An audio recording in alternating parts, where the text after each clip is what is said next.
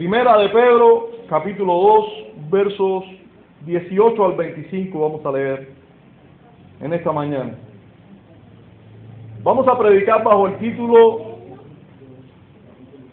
El cristiano como siervo en un mundo de amos.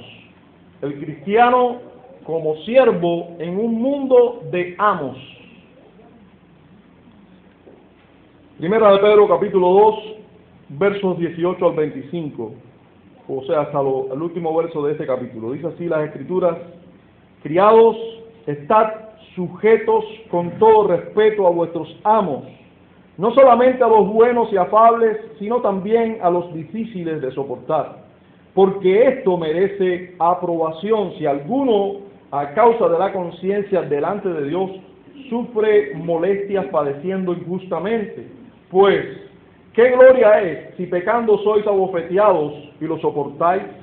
Mas si haciendo lo bueno sufrís y lo soportáis, esto ciertamente es aprobado delante de Dios. Pues para esto fuisteis llamados, porque también Cristo padeció por nosotros, dejándonos ejemplo para que sigáis sus pisadas.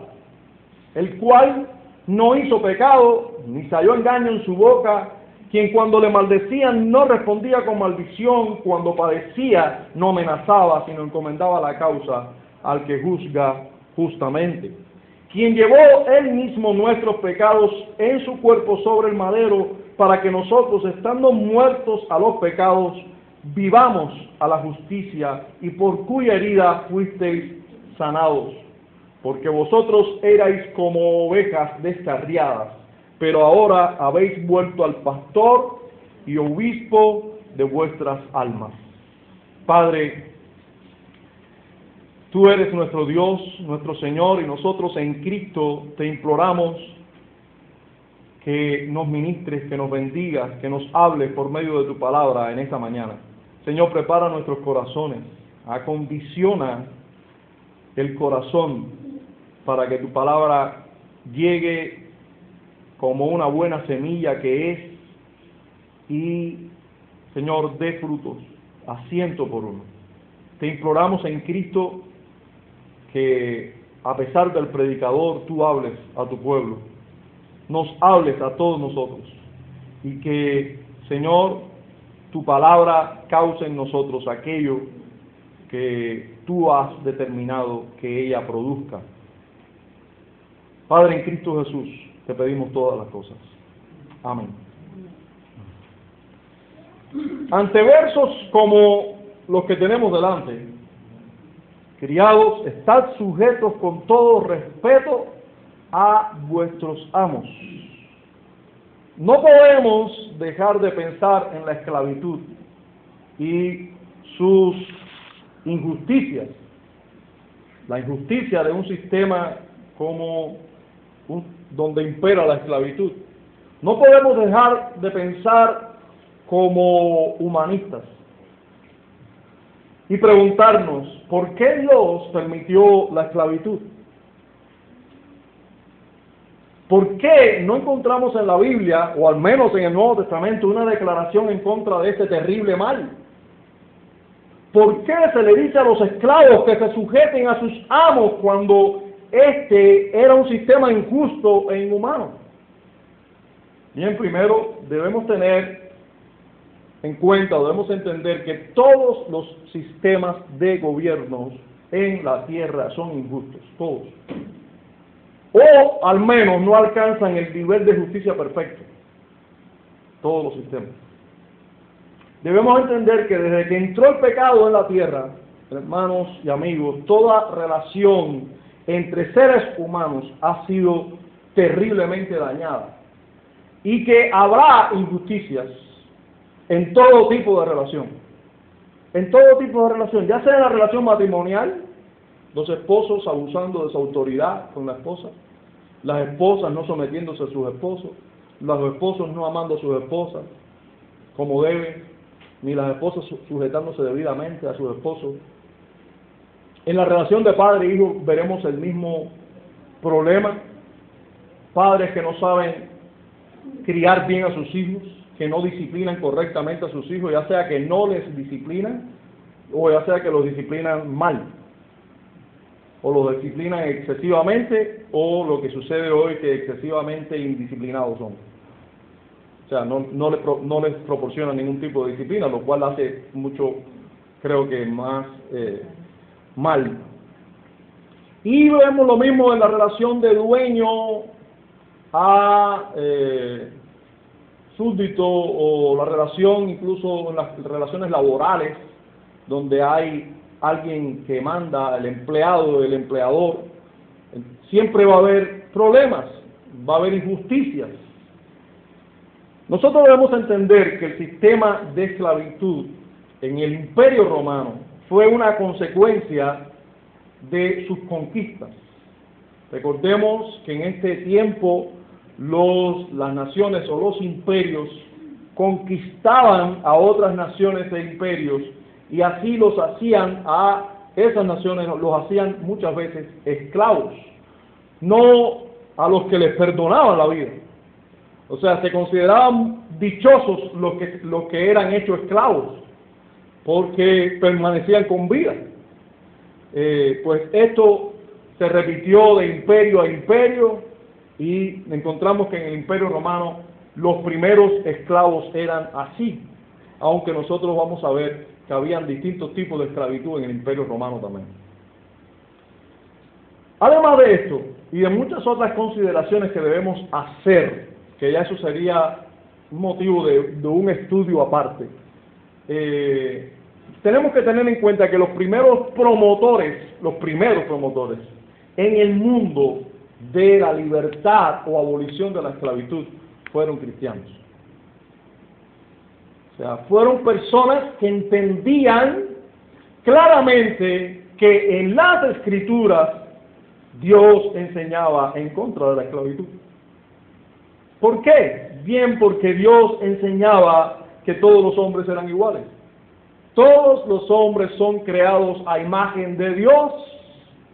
Varón y hembra los creó. A todos los hombres se le dio la misma autoridad de someter la tierra, de juzgarla, de propagarse en ella. O sea, en la escritura no encontramos nunca que hay distintas castas de hombres y ni que los hombres ricos son mejores que los pobres y mucho menos. Encontramos que la escritura enseñan cosas como esta. Ya no hay judío ni griego, no hay esclavo ni libre, no hay varón ni mujer, porque todos vosotros sois uno en Cristo Jesús. O sea, todos son iguales.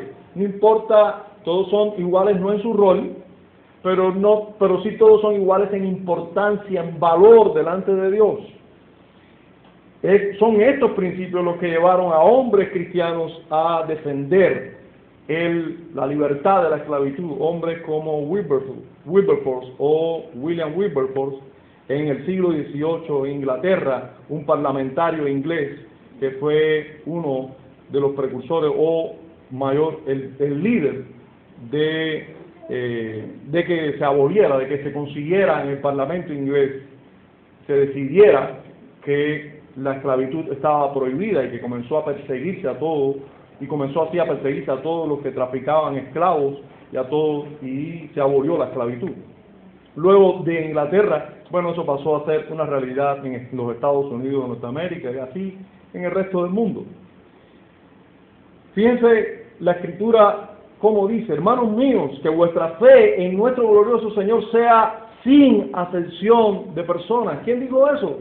Eso lo dijo Santiago. Y, si usted conoce la, la epístola de Santiago, se dará cuenta que después de ello Santiago dice que si viene una persona pobre a la iglesia y usted le dice, mira, siente, no te sientes ahí, siéntate para acá atrás, pero luego llega uno con cadenas, bien vestido, y le dice, venga, siéntese aquí adelante en este puesto privilegiado, usted está haciendo excepción de personas. O sea, está haciendo excepción de personas entre una persona pobre o un esclavo y un rico. Y eso era es condenado por Dios, pues Dios no hace acepción de personas. Este principio, esto nos enseña que para Dios no hay, como se pensaba incluso en el Imperio Romano, que, las, que los esclavos no eran ni personas, o al menos muchos de los que o muchos esclavos eran tratados como si no fueran ni personas, como si fueran animales o otros, otros instrumentos de trabajo. Ahora, en la escritura no encontramos eso. Encontramos otros principios donde todas las personas tienen el mismo valor para Dios.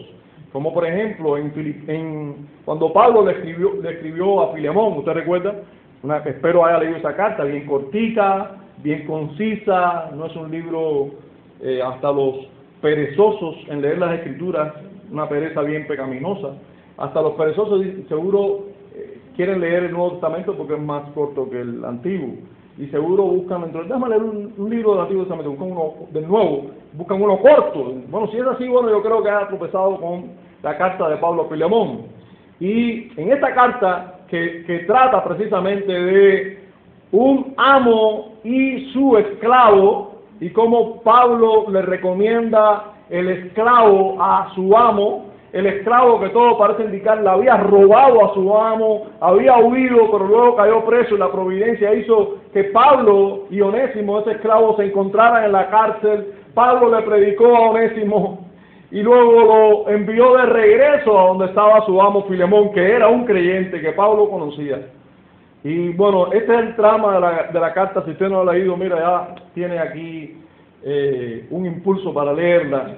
Bueno, pues Pablo, una de las cosas que le dice a Filemón, su amigo y su hermano Filemón, le dice, porque quizás para esto se apartó de ti por un tiempo, por algún tiempo. O sea, quizás para esto Onésimo salió de tu casa, aunque te robó por un tiempo, para que le recibieses ahora para siempre. No ya como esclavo, sino como más que esclavo. ¿Y por qué como más que esclavo? Porque también nosotros tenemos que entender algo del contexto de la esclavitud en el Imperio Romano. Es que los esclavos eran parte de la familia. Sí, no todos los esclavos eran tratados eh, de la misma manera, y de eso vamos a hablar más adelante, pero Pablo le dice, no más ya como esclavo,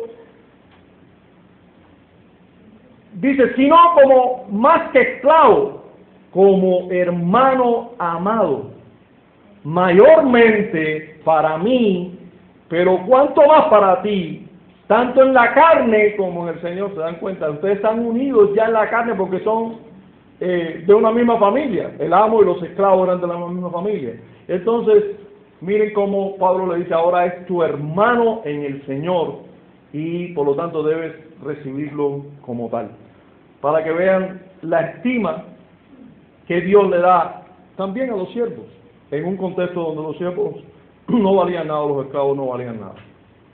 Y encontramos también el mismo principio en Efesios, cuando Pablo le escribe a los creyentes en Éfeso, le dice, y vosotros amos, fíjense que hay una orientación para los amos, no solo para los esclavos, se le dice a los amos, hacer con ellos lo mismo. Ya le había dicho algo a los, a los esclavos y luego le dice a los amos, y vosotros vamos a hacer con ellos lo mismo, dejando las amenazas, sabiendo que el Señor de ellos y vuestro está en los cielos. Y que para Él no hay ascensión de personas. Hermanos, no hay ascensión de personas para Dios.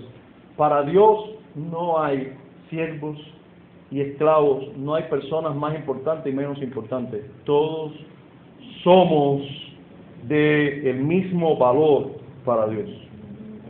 No hay personas más valiosas que otras. Sumando a todo lo dicho, debemos entender que el reino de Dios está, hermanos, por encima de todo reino terrenal injusto. Y básicamente, Dios no pretende convertir este mundo en un paraíso, como algunos piensan. Dios no pretende convertir este mundo en un paraíso sino extender su reino en medio de este desierto. En medio de este desierto, Dios quiere extender su reino, hacer florecer con su lluvia, a pesar de la sequía del mundo, y provocar que así haya oasis en medio de este desierto, hasta que el tiempo sea consumado y este mundo sea renovado porque ese mundo será deshecho en un abrir y cerrar de ojos. Y entonces a la final trompeta. Y entonces, este mundo que está preparado para el fuego será renovado en cielos nuevos y tierra nueva, donde mora la justicia. Teniendo en cuenta esto, hermano, y reconociendo, no haciendo demasiado énfasis en esto, pues no es, eh, no es nuestro objetivo hoy. Teniendo en cuenta esto que acabamos de decir y reconociendo que en el Imperio Romano había más de 60 millones de esclavos según algunos datos, y de estos muchos habían convertido al cristianismo, siendo ahora de los que habían de leer la carta, muchos de ellos eran esclavos, Pedro le da estas instrucciones.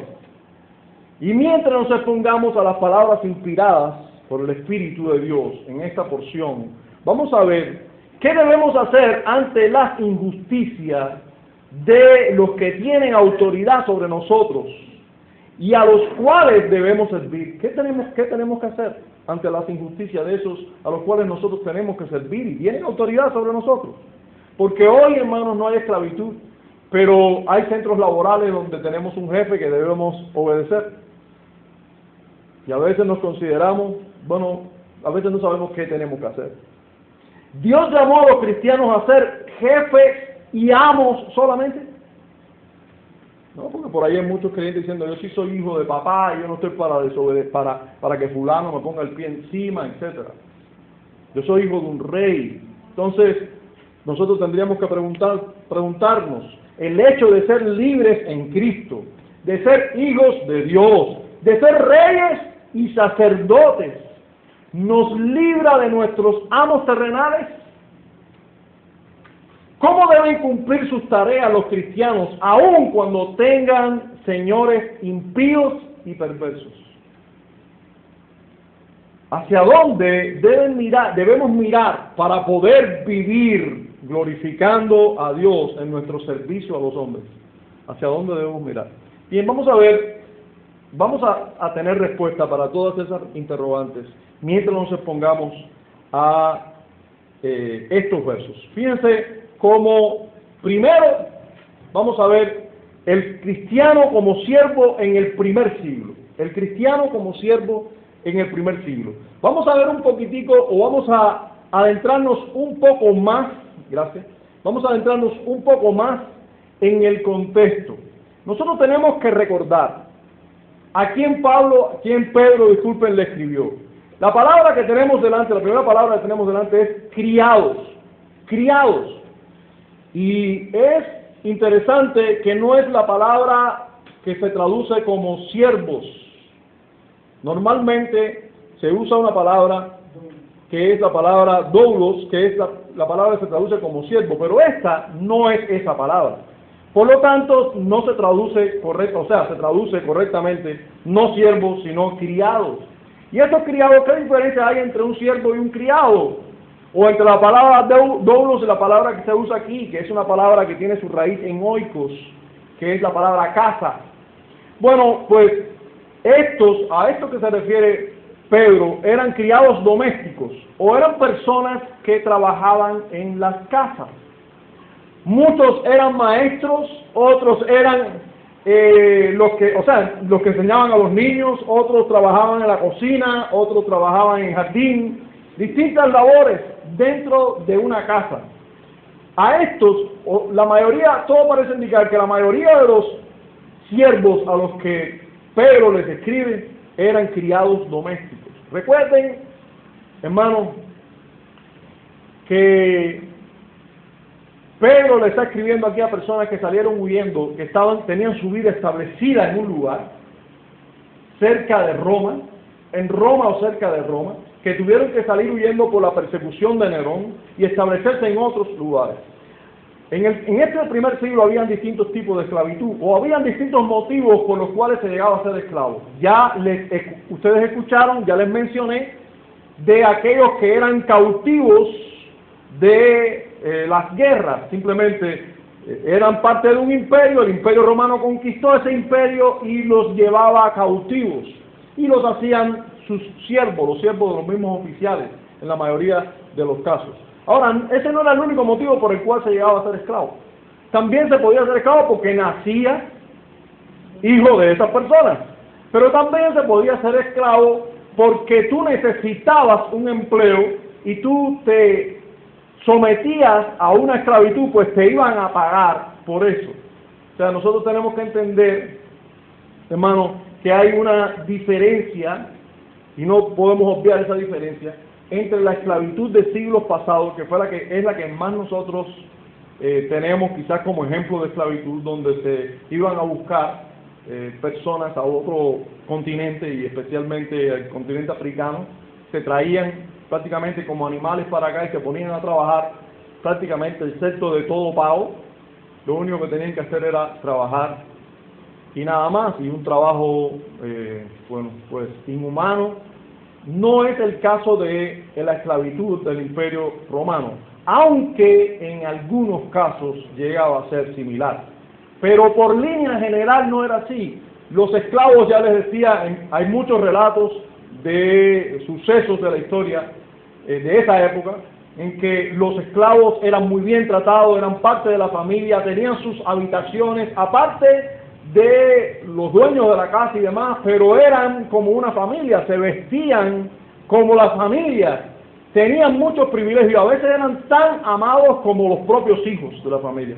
Usted tenga en cuenta que todos nosotros los seres humanos, aunque somos malos, llevamos la imagen de Dios y podemos tener pasiones eh, buenas, en cierta manera. Lo que les digo es que si un niño de alguien que nos está sirviendo por 30 años, si alguien nace en la casa, nosotros vamos a querer a ese niño. Si somos capaces de querer a los animales, bueno, pues a las personas también.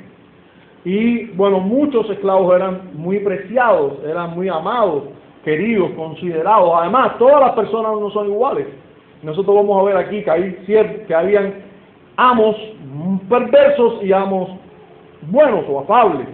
Entonces, nosotros debemos considerar que estos hermanos a los cuales Pedro les está escribiendo, lo más seguro es que habían obtenido o habían llegado a ser esclavos, no porque los habían conquistado en una guerra, ni porque habían nacido siendo esclavos, sino porque tenían la necesidad de pedir trabajo y hacerse esclavo de alguien para que lo contratara por cierto tiempo y así poder ganarse la vida, así poder vivir. Llegaron a un lugar donde no tenían nada, tenían que tener algo y lo mejor que podían hacer es hacerse esclavo de la familia y ahí tenían comida, ropa, tenían sustento y aunque fuera el precio de esclavitud, a esos muchas veces Pedro les está escribiendo aquí, les está diciendo, casi todos eran criados domésticos, como bien les decía ya, y Pedro les está haciendo esta exhortación.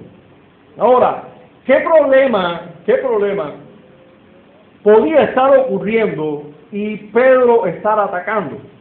Fue un problema que también se puede confrontar históricamente, y es el hecho de que en una iglesia, cuando se convertían ciertas personas, se podían convertir esclavos y libres, esclavos y amos.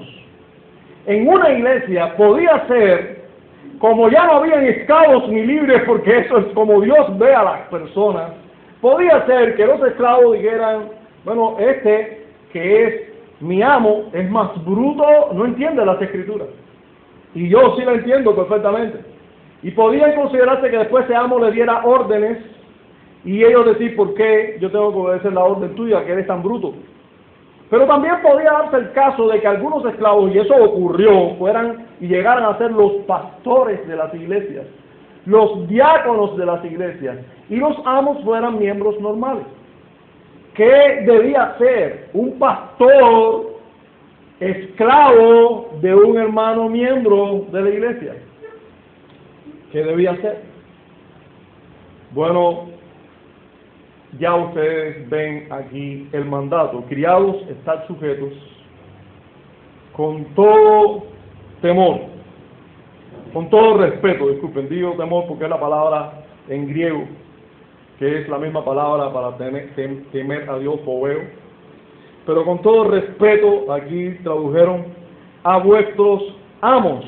Esa, ese es el mandato de Dios. Así que vamos a proceder a ver el deber del cristiano como siervo. El cristiano como siervo tenga la, la condición que tenga, estés en el lugar que estés y los privilegios que tú tengas. Puede ser que hoy para nosotros esto sea muy distante, pero ninguno aquí es esclavo, pero todos aquí probablemente laboramos bajo cierta autoridad o podremos laborar en algún momento bajo cierta autoridad. Todos aquí quizás vamos y ayudamos a una hermana o hermano en su casa. ¿Cómo debemos trabajar allí? ¿Como señores o como siervos? ¿Cómo debemos trabajar en todo lugar? ¿Cómo debe ser nuestro trabajo? ¿Cómo debía ser el trabajo doméstico de estos siervos domésticos? ¿Cómo debía ser? Ellos debían sujetarse a sus amos con todo respeto, con todo temor reverente, sujetos a ellos. Ahora, ¿a todos debían sujetarse? Bueno, sí.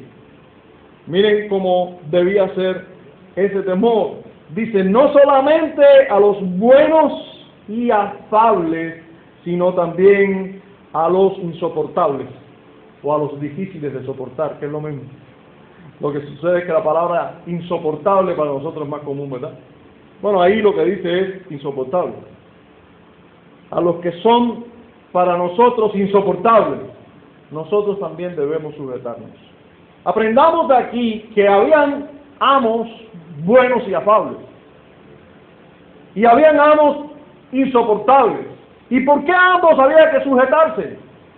¿Por qué nosotros teníamos que tener en cuenta y por qué los creyentes de este siglo debían tener en cuenta que debían sujetarse tanto a los que eran buenos y afables como a los que eran difíciles de soportar? Bueno, porque a los buenos y afables pueden motivarnos a nosotros a relajarnos y no sujetarnos.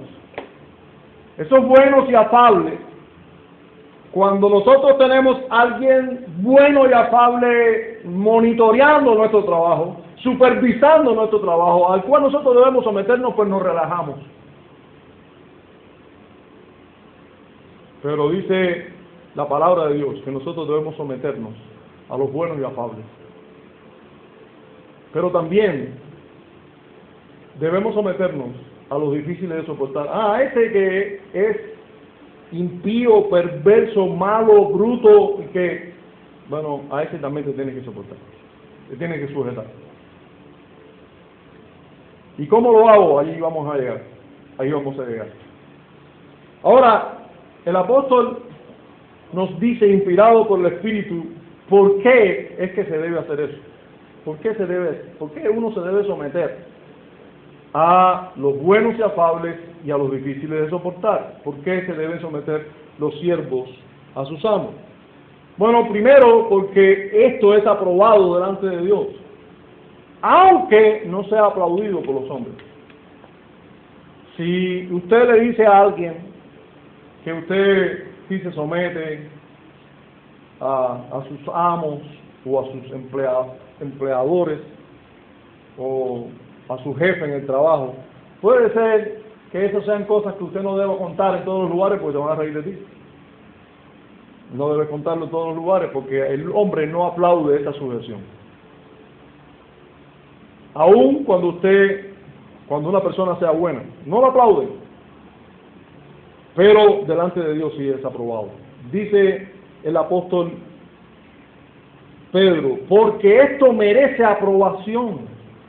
Si alguno a causa de la conciencia, estoy leyendo el verso 19, delante de Dios sufre molestias padeciendo injustamente. Esto es, dice, algo aprobado delante de Dios. Esto es algo que Dios simplemente se agrada de que ocurra. Esto es lo que nos debe preocupar a nosotros.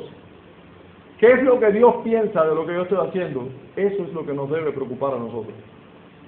Lo que sucede es que muchas veces nosotros trabajamos o hacemos cualquier cosa para agradarnos a nosotros mismos, agradar a otros, pero no pensamos en lo que Dios piensa de lo que nosotros estamos haciendo.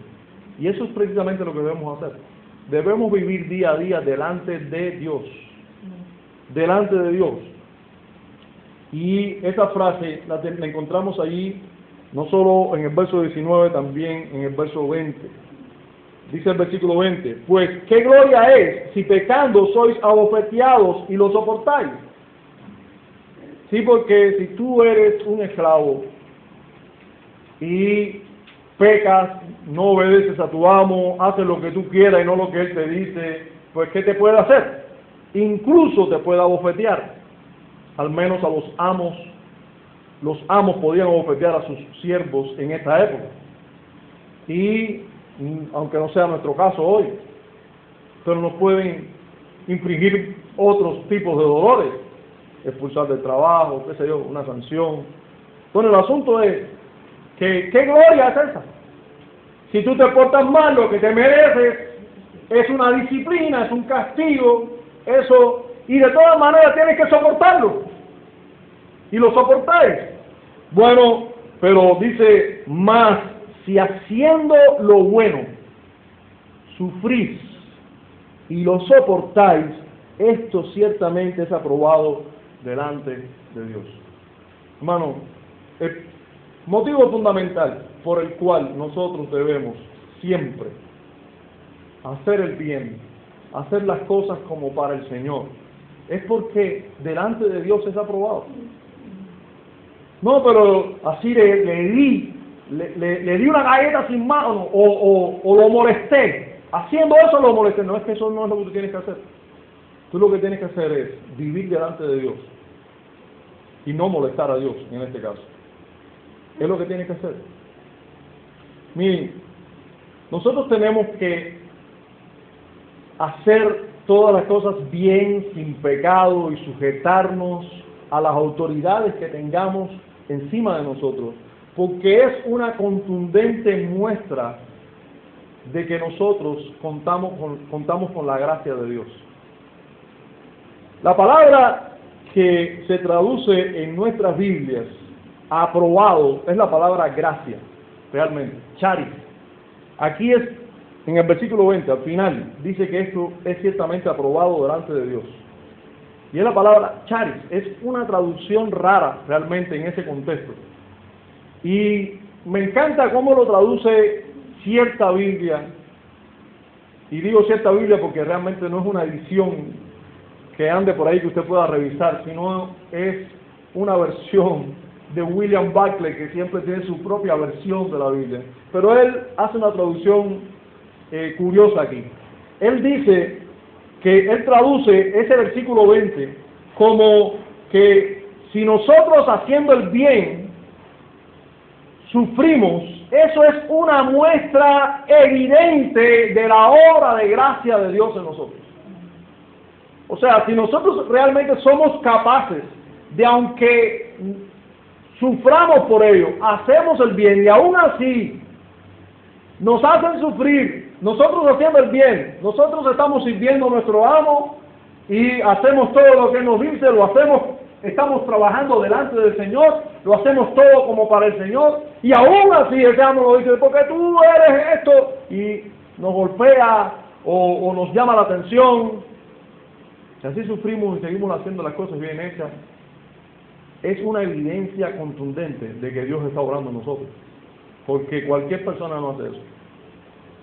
Solo los que viven delante de Dios, solo los que saben que Dios está mirando toda su conducta y su obra, son los que hacen eso, los que pueden vivir así y los que pueden hacer eso. Hacer el bien en todo momento, aunque el bien nos traiga sufrimiento, y seguirlo haciendo es una evidencia contundente de que Dios está obrando en nuestro corazón. Ahora vamos a pasar a nuestro tercer y último punto, y es el ejemplo a seguir del cristiano en su servicio. El ejemplo a seguir. ¿Cómo podemos hacer eso y hacia dónde debemos mirar para conducirnos de esa manera? Realmente es difícil someterte a un amo y sobre todo cuando ese amo es injusto. Por nuestra pecaminosidad es difícil hasta someterse a un amo bueno y afable porque nos relajamos. O sea que es difícil, como quiera. Dos siervos conversando, supongo que uno le diga al otro, qué difícil me es someterme a mi amo, es tan bueno. Si fuera malo, yo obligado tuviera que hacerlo. El otro me dice, no, pero yo tengo uno malo, mejor que sea bueno, ¿cómo no te vas a someter al bueno? El mío es horrible, a ese sí es difícil someterse. Como quiera, es difícil someterse. Nosotros nos gusta ser amos y señor. En este mundo, todo el mundo quiere ser amo. Todo el mundo quiere ser señor. Por eso muchos trabajan. Porque quieren llegar un día a ser amos. Pero nosotros debemos saber que hay servicio, hay bendición, hay aprobación de Dios siendo siervo también. ¿Cómo debemos andar siendo siervos? ¿Hacia dónde debemos mirar? Bueno, Dios nos dice hacia dónde debemos mirar.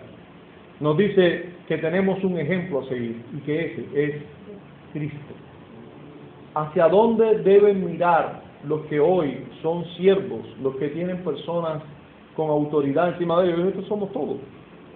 Pero todos de alguna manera tenemos que servir a alguien. De alguna manera. Y nosotros todos tenemos que mirar hacia Cristo. Él es nuestro ejemplo a seguir. Cristo en su actuar es nuestro ejemplo. Miren cómo nos dice el apóstol, verso 21, pues para esto fuisteis llamados, porque también Cristo padeció por nosotros, dejándonos ejemplo, para que sigáis sus pisadas. Hacia ahí debemos mirar. ¿Acaso no hay un ejemplo mayor? Yo pregunto, para cualquier siervo, ¿qué ejemplo pudiera ser mejor que Cristo? Piensen usted, ¿quién tenía, no tenía nadie encima de él? Dios. Se hizo hombre.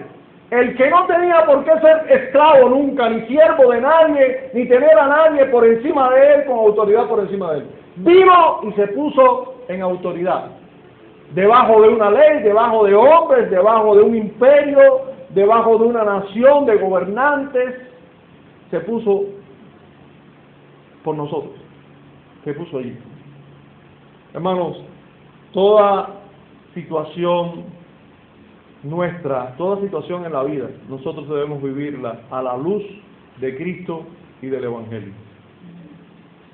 Si usted mira la vida teniendo en cuenta los derechos que usted tiene, lo que usted se merece, lo que usted debería tener, mire, usted siempre va a estar en descontento, usted siempre va a estar pecando contra Dios.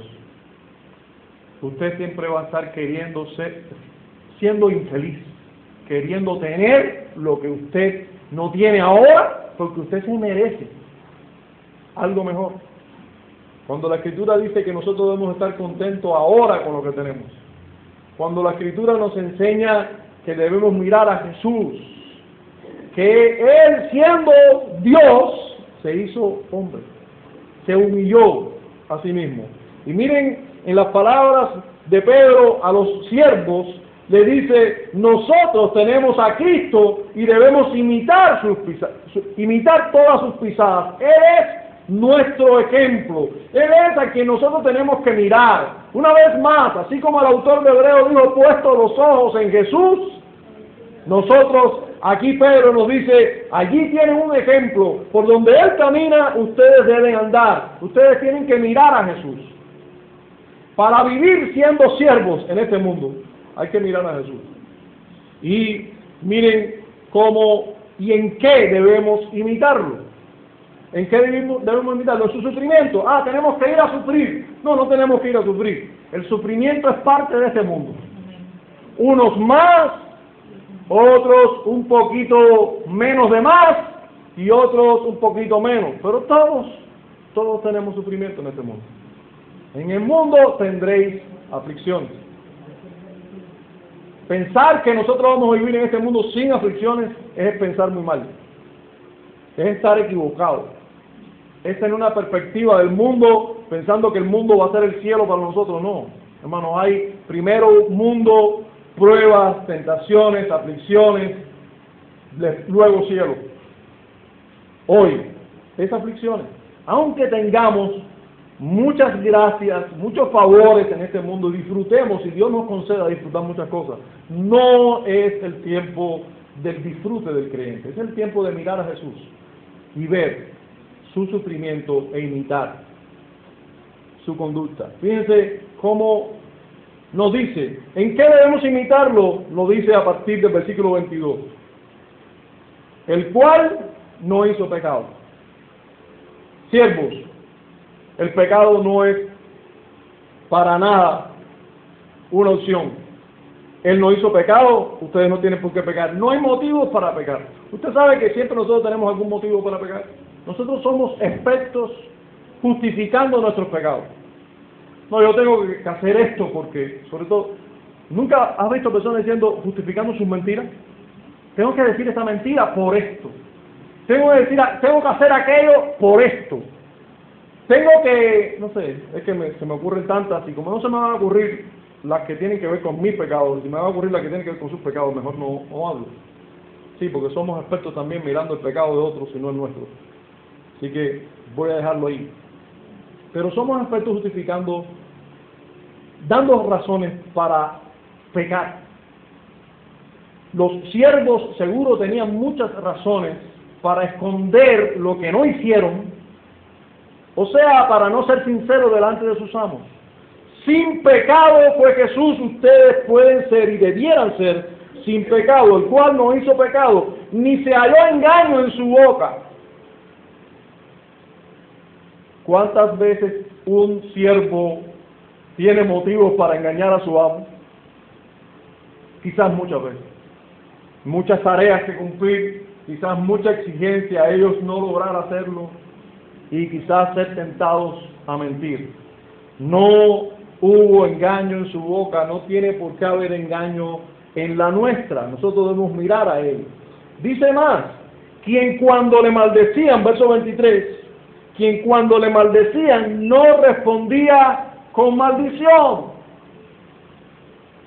¿Cuántos siervos en esta época y quizás hoy reciben la maldición de sus amos porque no hicieron el trabajo debidamente o porque eran menospreciados?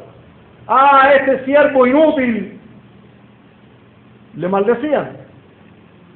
La tentación nuestra, ¿cuál es? responder con maldición. Inútil eres tú. Más anormal eres tú.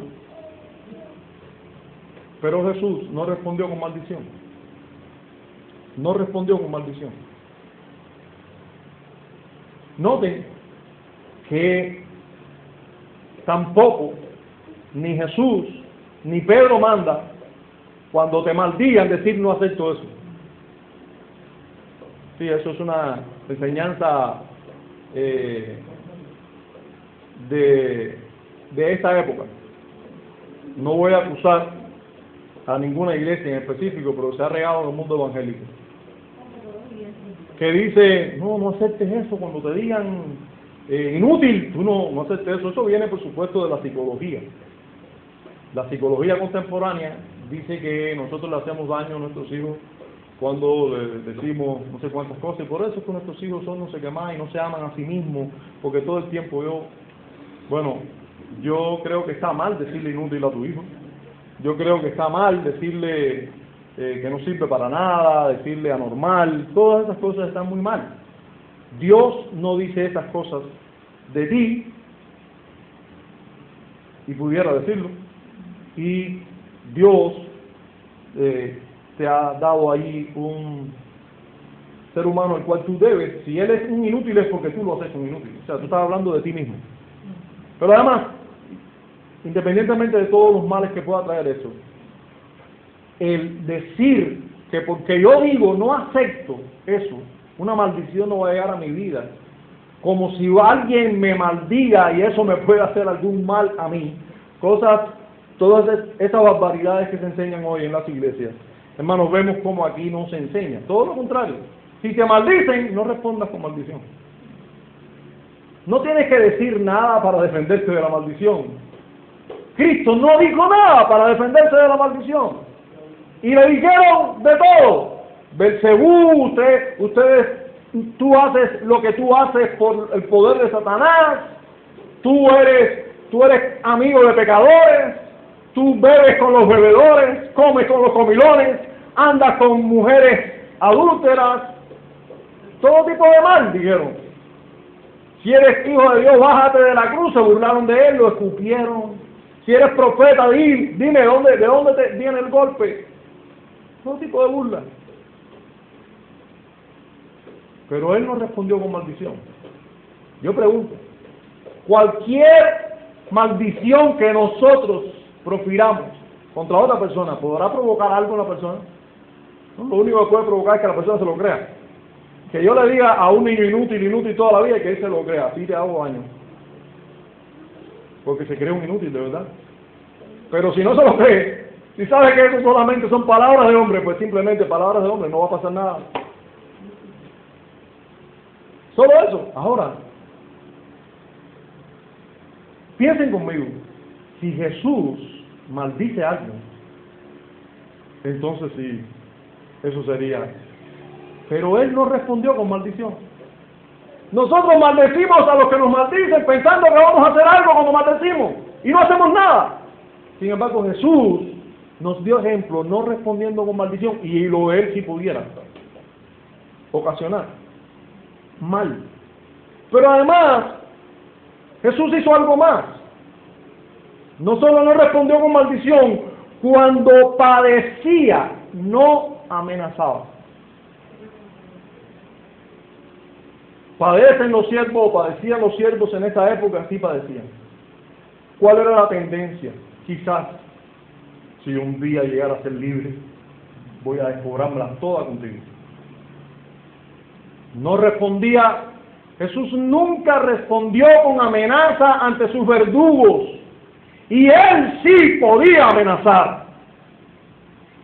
Hermanos, Jesús sí podía amenazar a alguien. Todo el que le hizo mal físicamente, Jesús pudo amenazarlo. Sí, le prepárate. Sin embargo, Jesús no amenazó a ninguno. Nosotros nos creemos, nos creemos a veces con cierto poder para amenazar a alguien. Nosotros no debemos amenazar a nadie. No tenemos el poder para hacerle ningún mal verdadero a nadie, empezando por ahí. Pero además, nosotros no deberíamos pensar en un desquite de nuestra cuenta cuando nosotros sabemos que en ese mundo hay injusticia y que hay alguien que va a juzgar las injusticias. Por eso nuestro texto termina diciendo, si no, encomendaba la causa al que juzga justamente. Muchas veces me he encontrado delante de personas que me dicen, pero pastor, voy a dejar eso así. Sí, déjalo así. Porque tú dejándolo así, le estás dando, le estás poniendo la causa delante del Señor. Deja que el Señor sea quien juzgue, quien medie este asunto y quien castigue a quien deba ser castigado. Y premia al que debe ser premiado. Eso fue lo que hizo nuestro Señor y eso es lo que debemos mirar nosotros y hacerlo. Es lo que debemos mirar nosotros y es lo que debemos hacer nosotros. No amenazar a nuestros verdugos, encomendar la causa al Señor. Ese es el ejemplo que se nos va a seguir. Pero Cristo no es solo un ejemplo en las cosas que hizo, sino en lo que logró y lo que logró para nuestro propio bien. Cristo y su obra, Cristo y el Evangelio son nuestro ejemplo a seguir. Porque cuando Él hizo todas estas cosas, también Él estaba llevando nuestros pecados en su cuerpo.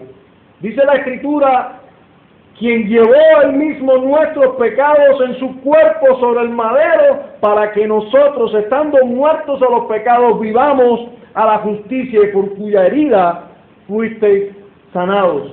Hermanos, se hizo por nosotros maldición, llevó nuestros pecados y fue colgado en un madero. ¿Cómo es que Dios se hizo hombre, se humilló, se puso bajo autoridad, pero encima de eso cargó sobre sí nuestras culpas?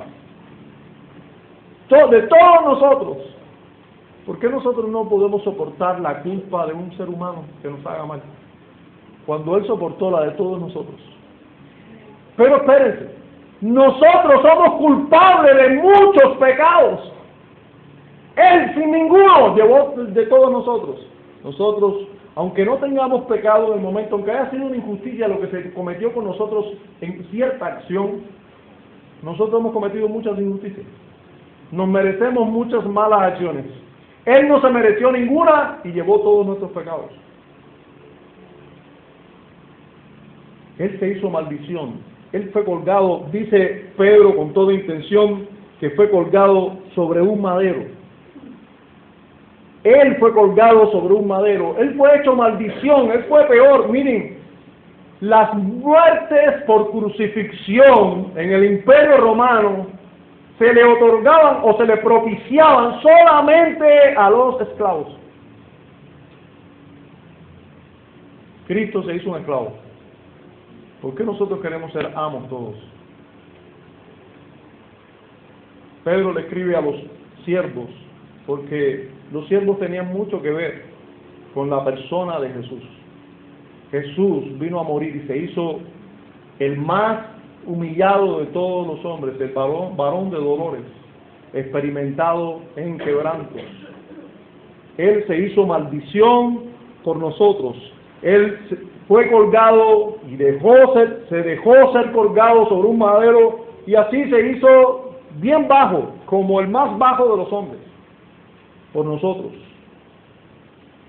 Su muerte fue la muerte de, también de nuestros pecados y con ella nos capacitó para vivir en justicia.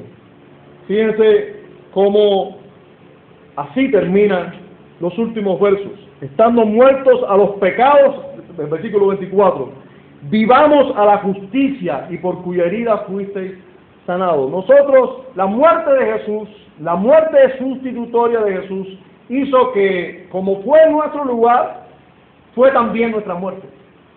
Todos los que estamos en Cristo murimos, o morimos, disculpen, cuando Cristo murió.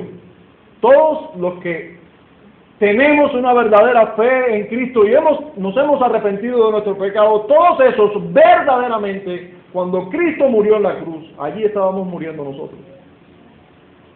Y, si estamos vivos, entonces estamos vivos pero muertos al pecado. ¿Y vivos para qué? Para la justicia vivos para Él, vivos para hacer el bien, no vivos para pecar, vivos para Él. Su sufrimiento nos salvó de nuestros pecados. Sanados de nuestros pecados. Hermanos, no debemos, bueno, toda falsa doctrina hace que nosotros tengamos ideas equivocadas de las escrituras. Y nosotros sabemos que aquí se está citando un texto de Isaías, de Isaías 53, donde dice que por cuya herida fuisteis sanados. Nosotros no debemos entender este texto así literal, que las heridas de Jesús provocan una sanidad del cuerpo, porque de hecho, si fuera así, bueno, si, si esto fuera cierto, todos los cristianos estuviéramos sanos todo el tiempo. De hecho, ningún cristiano pudiera morir físicamente. Si esto, si esto fuera una promesa de la sanidad física, ningún cristiano puede morir porque todos morimos de alguna enfermedad, ya sea una enfermedad eh, prolongada, de lo que sea, pero morimos de algo. Ningún cristiano pudiera morir entonces de ninguna enfermedad, ni pudiera enfermar, porque ya ya estamos sanos. Pero indudablemente todo el contexto de Isaías y todo el contexto de este pasaje está hablando de nuestros pecados, de la sanidad espiritual, no de la sanidad física. Hermanos, nuestros cuerpos van a ser glorificados cuando el Señor venga. Mientras estemos aquí, estos cuerpos se van a enfermar. Estos cuerpos se van a enfermar. Y una muestra de ello es el, Nuevo Testamento mismo. Timoteo, que era un hombre de Dios, estaba frecuentemente enfermo del estómago frecuentemente enfermos. Muchos creyentes a lo largo de la historia del cristianismo, verdaderos creyentes, han muerto de enfermedades, de enfermedades que los no cristianos mueren también. Esta promesa no está hablando de sanidad física, Eso quiere decir entonces, pastor, que Dios no sana a nadie cuando nosotros oramos. No, no, eso no quiere, no, no estoy hablando de eso. Dios es todopoderoso. Dios es, escucha nuestras oraciones. Y Dios puede responder a una oración sobre la sanidad de alguien en cualquier momento. La escritura nos exhorta a hacerlo. Nos dice que si alguno está enfermo, llama a los ancianos y la oración de fe sanará al enfermo. Así que nosotros no podemos obviar el, hecho de que Dios es Dios y que Dios, por supuesto, le puede sanar. Ahora, esta promesa no es una promesa de sanidad física. Esta promesa en Isaías, que aquí se, se habla también por el contexto y por lo que ella representa, porque es una ilustración de lo que ocurre espiritualmente, es una promesa de que somos sanos de nuestros pecados, sanos del verdadero mal que afecta a nuestras vidas, sanos de la enfermedad más terrible, la enfermedad del pecado. De eso somos sanos. Y fíjense cómo viene hablando de que murió por nuestros pecados, luego cita a Isaías y luego sigue diciendo, porque vosotros eres como ovejas descarriadas, hablando de nuestros pecados. No, nosotros éramos antes ovejas que estaban sanas en el cuerpo, no ovejas descarriadas, hablando de nuestros pecados. Ese es el contexto de esta sanidad causada por los tormentos o los sufrimientos de Cristo. Las, eh, las heridas son un resumen de todas las aflicciones que Cristo padeció, no solo heridas físicas, sino todo, las burlas, los maltratos, las blasfemias que se levantaron contra él, todo eso. Nosotros fuimos sanados y éramos antes ovejas descarriadas. Note todo el que está aquí que no está en Cristo, Ustedes son ovejas descarriadas. Y digo, y creo que ni, ni, ni eso son. Si una persona está en Cristo hoy, ayer no estaba, se puede hablar de que era una oveja descarriada, porque ya está. Se puede hablar de que era una oveja. Pero si usted está aquí y no está en Cristo y nunca va a ser una oveja, pues usted, no es ni una oveja descarriada. Pero si usted es una oveja descarriada, déjenme decirle que una oveja descarriada está en mucho peligro. Una oveja descarriada es una oveja que no, que lo que hace es ir a los lugares que menos debe ir. Que está expensa de en cualquier momento caerse en un hoyo o ser presa del lobo y ser destruida. Que va a comerse casi siempre el pasto que no le conviene, que a veces lo envenena. Eso es una oveja descarriada. Eso éramos nosotros. Andábamos en este mundo descarriados, haciéndonos mal a nosotros mismos y a expensas de que el lobo nos despedazara. Pero ahora, ahora, estamos bajo el cuidado del pastor y obispo de, vuestras, de nuestras almas. Qué glorioso saber que estos siervos que debían someterse a sus amos, tenían un ejemplo de que era, había un siervo mucho mayor, más siervo que ellos, que no se hizo siervo porque nació siendo siervo, que no era siervo porque habían, lo habían cautivado en una guerra, que no era siervo porque había perdido sus propiedades y tenía que haber huido, tenía que huir y irse, alojarse en otro lugar y hacerse siervo de una familia por sustento, por abrigo, no, era siervo porque quiso hacerse siervo. Nosotros tenemos que mirar a ese siervo. Tenemos que vivir mirando a ese siervo. Qué glorioso saber que ese que se hizo siervo, se hizo siervo por mí, para darme valor a mí, para morir por mis pecados. Como yo no voy a vivir en servidumbre con gozo. Pero qué glorioso saber que yo siendo siervo, antes era una oveja descarriada, pero ahora, pero ahora, yo tengo a un pastor a un supervisor, a un episcopo, un obispo, velando por mi alma constantemente. Aunque yo sea un siervo y mi amo me maltrate, yo tengo un pastor, un obispo, velando por mí.